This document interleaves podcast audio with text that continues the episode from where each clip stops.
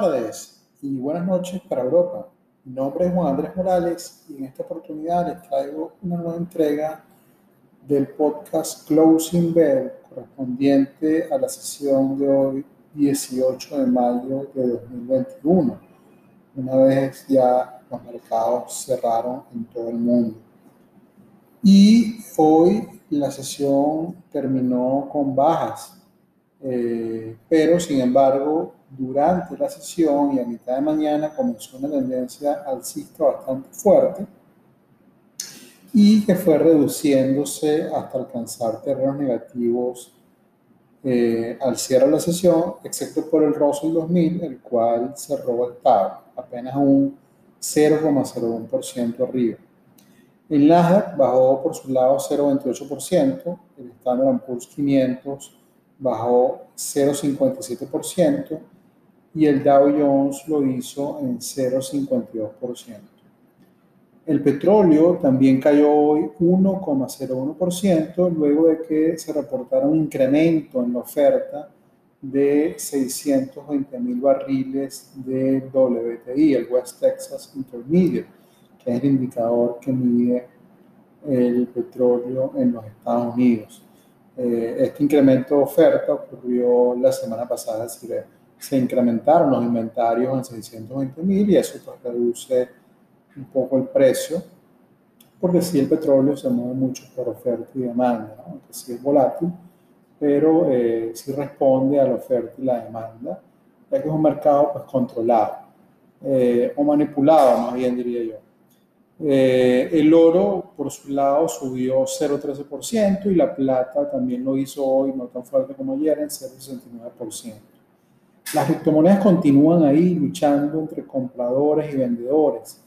El Bitcoin se ubica hasta hace poco, hasta hace unos minutos, en los 43.439 y estaba ya rozando, por lo que vi hace poco, los 42.000 y tanto. Ethereum eh, está en los 3.457 y el Dogecoin también está ahí alrededor de los 0,50, aunque ahora está en los 0,47,78 centavos. Eh, el rendimiento de los bonos del Tesoro de Estados Unidos a 10 años subió ligeramente y cerró en 1,64,2. Y el dólar se depreció hoy 0,44%. El VIX, que es el indicador de volatilidad implícita de los mercados, subió hoy 2,13%, se está estabilizando este indicador y se ubica en puntos en 20.14. Como les he dicho, 20 es ese límite entre un mercado alcista o bajista, un mercado muy volátil y más tranquilo. Se pudiese decir que está en la mitad, está estable el, mercado.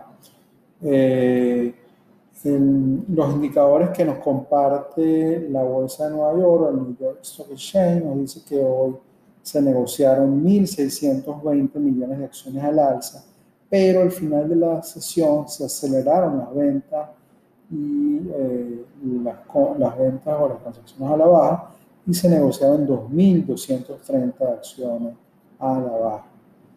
Eh, los principales mercados europeos, el FTS 100 sube hoy ligeramente, 0,02%, Europa más tranquila hoy, el DAX, que es la bolsa de Frankfurt, subió 0,07%, el CAC 40 bajó 0,21% y el IBEX 35 subió 0,31%, pero se puede decir que en general Europa hoy estuvo estable. Principales mercados asiáticos, el Hansen sí sube con fuerza, subió 1,46%, Shanghai subió 0,32%, el Kospi, que es la bolsa de Seúl, subió 1,19% y el Nikkei, la bolsa de Tokio, subió 2,09%. Subió bastante fuerte la bolsa de Tokio hoy. El Sensex 30, que es el índice de la India, subió un 94% y Sydney, que ya abrió su sesión de mañana para nosotros, está subiendo hasta hace unos minutos 0,60%. En América Latina, el IPC de México sube 0,83%, el BOESPA de Sao Paulo apenas subió 0,03% y el índice de Chile, de Santiago, que ayer habíamos dicho que bajó más del 10%, hoy baja, pero no tanto, está, está estabilizado y bajó solo 0,23%. Y Merval, que hemos visto fuerte subida en los últimos días, hoy subió apenas un 0,03%. Se podría decir que el Merval estuvo estable. Los earnings de hoy, hoy sí hubo earnings importantes. Hoy reportó Walmart, como ustedes conocen, tienda por departamento, reportó eh, earnings per share más bajos a lo esperado por los analistas en 0,26% pero mejores ingresos en 6.170 millones de dólares, reflejando un crecimiento año versus año de apenas 2.7%. Walmart estima que sus ganancias por acción en el 2022, y ellos también en el 2022, sean más altas en un dígito. La acción subió hoy 2,17%, pero sí tuvo en realidad buenos, buenos resultados Walmart y también pues las estimaciones que hacen ya para el siguiente año eh, son bastante buenas y por eso es que vimos esos resultados hoy en Walmart. Eh, Macy's, otra tienda por departamento, en realidad Walmart no es por departamento, es más que todo supermercado, Macy's sí es una tienda por departamento, son retail al final. Eh, Macy's reportó mejores ganancias por acción en 0,79 centavos, y mejores ingresos en 420 millones de dólares, reflejando un incremento de 56% año versus año. Macy espera mejores ingresos y ganancias por acción al final de este año que lo que, esperaba, lo que esperan los analistas. La acción subió hoy con fuerza durante la sesión, pero cerró a la baja 0,37% y esto es por las correcciones que vimos, como les dije, al final en todos los índices. Eh, Baidu, que es una compañía china, se dice que Baidu es el Google de China y se está expandiendo también hacia vehículos eléctricos, reportó mejores ganancias por acción en 1.63 renminbi, que es la moneda china o yuan, también conocido así, eh, 1,63 renminbi son alrededor de 0,18 centavos de dólar, más o menos. Y mejores ingresos también en 980 millones de renminbi. Estos son como unos 100 millones de dólares, 12 millones de dólares.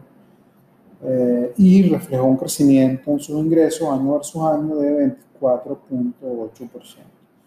Eh, la acción subió durante la sesión, pero cerró a la baja en 0,17%. Esto quizá porque ya el precio de Baidu eh, ya reflejaba estos resultados y por eso es que no, no dio mayores subidas en su precio. Bueno, recordemos que también China ya está mucho más adelante en crecimiento económico, pues salió primero de la pandemia y tiene un crecimiento económico bastante fuerte eh, China los próximos años también se espera que siga subiendo. Mañana eh, reporta, siguen los retail, ¿no? Se reporta JB, que es una compañía china también, que es un e-commerce, competencia de Alibaba y de Amazon, eh, pero esto es principalmente enfocado en China. Alibaba es más de Asia, pero JB es más, es más China eh, pues reporta mañana, también reporta Lowe's, que es una compañía